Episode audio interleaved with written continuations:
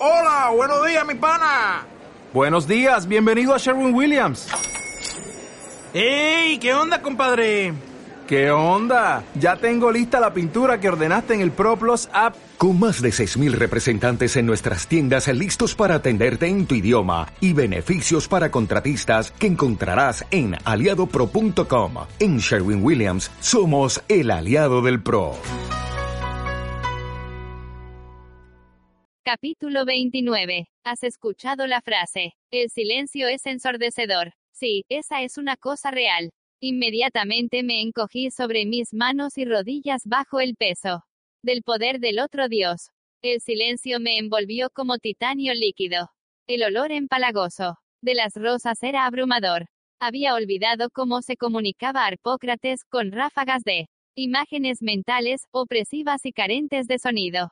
Cuando era un dios, me resultaba molesto. Ahora, siendo un humano, me di cuenta de que podría licuar mi cerebro. Por el momento, me estaba enviando un mensaje continuo, tú, odio. Detrás de mí, Reina estaba de rodillas, cubriéndose las orejas y gesticulando un grito mudo. Meg estaba acurrucada de lado, pateando el aire con sus piernas como si tratara de quitarse de encima la más pesada de las mantas. Un momento antes, yo había estado rasgando el metal como si fuera papel. Ahora, apenas podía levantar la cabeza para encontrar la mirada de Arpócrates. El dios flotaba con las piernas cruzadas en el otro extremo de la habitación. Todavía era del tamaño de un niño de 10 años, todavía llevaba su ridícula toga y su faraónica corona adornada con bolos de boliche como tantos dioses tolemaicos confundidos quienes no podían decidir si eran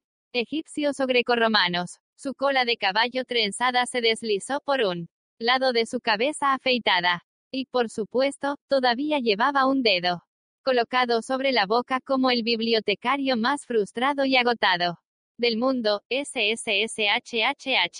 Él no podía hacer lo contrario. Recordé que Arpócrates requería de toda su fuerza de voluntad para bajar el dedo de su boca. Tan pronto como dejara de concentrarse, su mano volvería a su posición. En los viejos tiempos me había parecido hilarante. Ahora no tanto. Los siglos no habían sido amables con él. Su piel estaba arrugada y flácida. Su antigua tez bronceada fue sustituida por la del color de la porcelana, poco saludable. Sus ojos hundidos ardían de ira y autocompasión. Grilletes de oro imperial estaban atados alrededor de sus muñecas y tobillos, conectándolo a una red de cadenas, cuerdas y cables, algunos de los cuales estaban a su vez conectados a elaborados paneles de control, otros se canalizaban a través de agujeros en las paredes del contenedor, liderando el camino fuera de la superestructura de la torre. La maquinaria parecía estar diseñada para desviar el poder de Arpócrates y luego amplificarlo para transmitir su silencio mágico por todo el mundo. Esta era la fuente de todos nuestros problemas de comunicación, un pequeño dios triste, enojado y olvidado. Me llevó un momento comprender por qué él seguía encarcelado.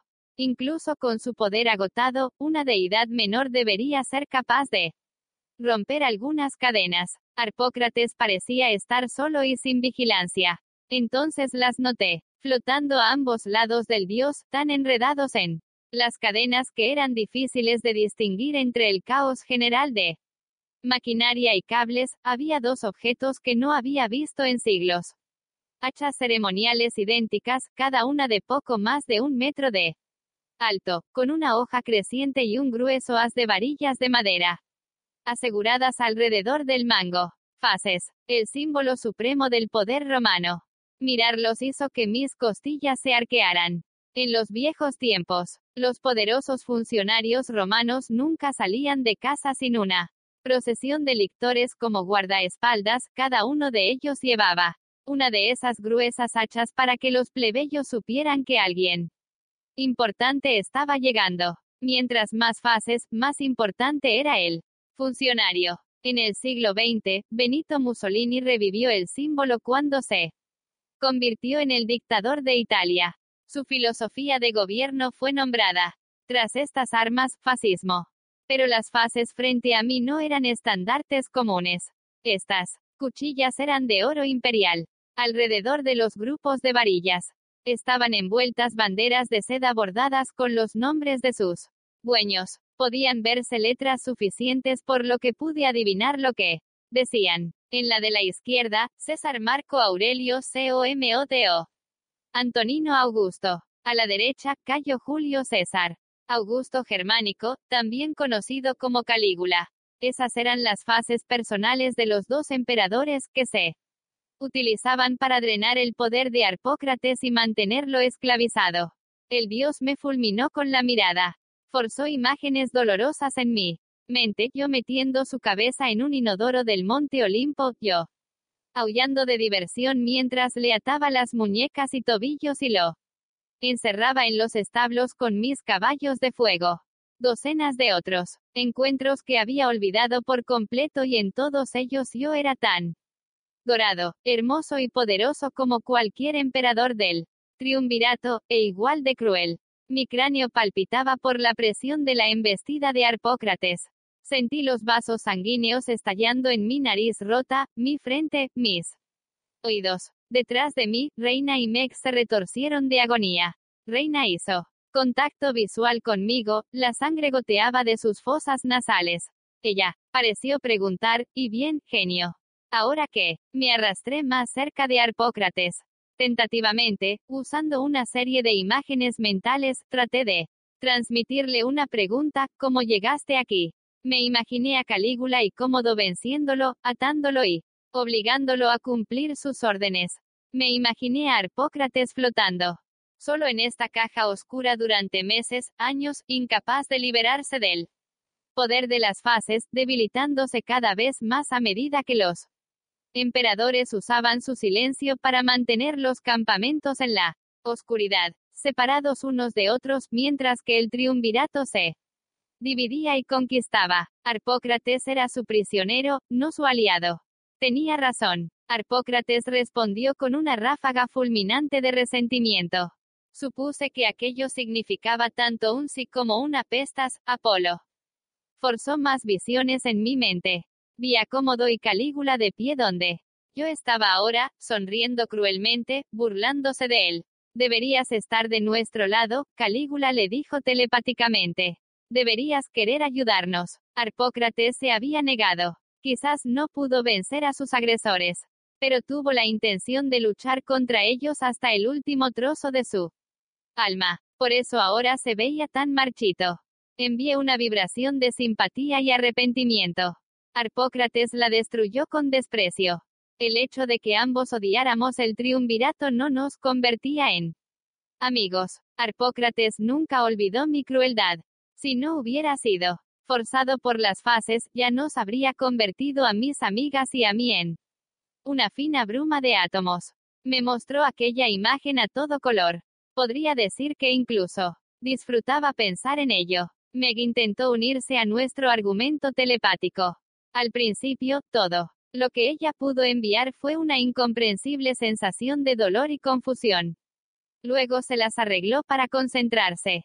Vi a su padre, sonriéndole, entregándole una rosa.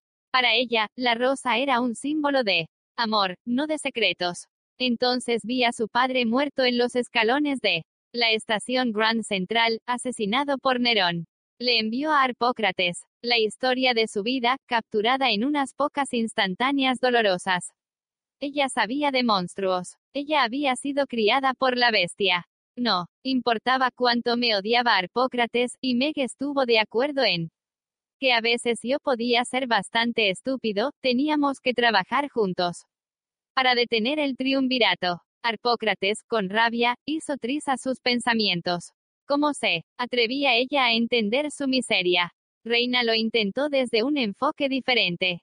Compartió sus recuerdos del último ataque de Tarquinio contra el campamento Júpiter, tantos heridos y asesinados, sus cuerpos arrastrados por demonios para ser revividos como bricolacas. Le mostró a Arpócrates su mayor temor, que después de todas sus batallas, después de siglos de defender las mejores tradiciones de Roma, la duodécima legión podría enfrentar su Fin esta noche. Arpócrates no se conmovió. Dobló su voluntad hacia mí, sepultándome en el odio. Está bien, supliqué. Mátame si debes hacerlo. Pero lo lamento. He cambiado. Le envié una ráfaga de los fracasos más horribles y vergonzosos que había sufrido desde que me convertí en mortal, llorando por el cuerpo de Eloisa, la grifo hembra en la Waystation, sosteniendo en mis brazos al moribundo Crest elpándose en el laberinto ardiente y por supuesto, mirando impotente como Calígula asesinaba a Jason Grace. Solo por un momento, la cólera de Arpócrates flaqueó. Por lo menos logré sorprenderlo. Él no estaba esperando. Arrepentimiento o vergüenza de mi parte. Esas no eran mis emociones. Características. Si nos permites destruir las fases, pensé te liberarán. También le hará daño a los emperadores, ¿verdad? Le mostré una visión de Reina y Meg cortando las fases con sus espadas, haciendo explotar las hachas ceremoniales. Sí, pensó Arpócrates, agregando un tinte rojo brillante a la visión. Le había ofrecido algo que quería. Reina intervino. Ella se imaginó a Cómodo y Calígula de rodillas, gimiendo de dolor. Las fases estaban conectadas a ellos. Se habían arriesgado mucho dejando sus hachas aquí. Si las fases eran destruidas, los emperadores podrían debilitarse y ser vulnerables antes de la batalla. Sí, respondió Arpócrates. La presión del silencio disminuyó. Casi. Podía respirar de nuevo sin agonizar. Tambaleándose, Reina se puso de pie y nos ayudó a Meg y a mí a hacerlo también. Lamentablemente no estábamos fuera de peligro. Me imaginé una gran cantidad de cosas terribles que Arpócrates podría hacernos si lo liberábamos. Y como había estado hablando con mi mente, no pude evitar transmitir esos miedos. La mirada de Arpócrates no hizo nada para tranquilizarme. Los emperadores debieron anticipar esto. Eran inteligentes, cínicos, terriblemente lógicos. Sabían que, si liberaba a Arpócrates, el primer acto del dios probablemente sería matarme. Para los emperadores, la pérdida potencial de sus fases aparentemente no superaba el beneficio potencial de destruirme, o del valioso espectáculo de saber que me había destruido a mí mismo. Reina me tocó el hombro, haciéndome estremecer involuntariamente. Ella y Meg habían sacado sus armas. Estaban esperando que yo decidiera. Realmente quería arriesgar esto. Estudié al dios silencioso. Haz lo que quieras conmigo, le dije. Solo perdona a mis amigas. Por favor. Sus ojos brillaron con malicia, pero también con un toque de alegría. Parecía estar esperando que me diera cuenta de algo, como si hubiera escrito golpéame en mi mochila cuando yo no estaba mirando. Entonces vi lo que sostenía en su regazo. No lo había notado mientras estaba sobre mis manos y rodillas, pero ahora que estaba parado, era Difícil pasarlo por alto, un frasco de vidrio, aparentemente vacío, sellado. Con una tapa de metal. Me sentí como si Tarquinio hubiera dejado caer la piedra final en mí. Jaula de ahogamiento alrededor de mi cabeza. Me imaginé a los emperadores aullando de alegría en la cubierta del yate de Calígula. Rumores de siglos anteriores se arremolinaban en mi cabeza, el cuerpo de la sibila que se había desmoronado. Ella no pudo morir. Sus asistentes mantuvieron su fuerza vital, su voz, en un frasco de vidrio. Arpócrates acunó todo lo que quedaba de la sibila de Cumas, otra persona que tenía toda la razón en odiarme, una persona que los emperadores y tarquinios sabían que me sentiría obligado a ayudar. Me habían dejado la más espantosa de las opciones, huir, dejar que él triunvirato ganara y ver a mis amigos mortales ser destruidos, o liberar a dos enemigos amargados y enfrentar el mismo destino que Jason. Grace. Fue una fácil decisión. Me volví hacia Reina y Meg y pensé lo más claro que pude. Destruyan las fases. Libérenlo.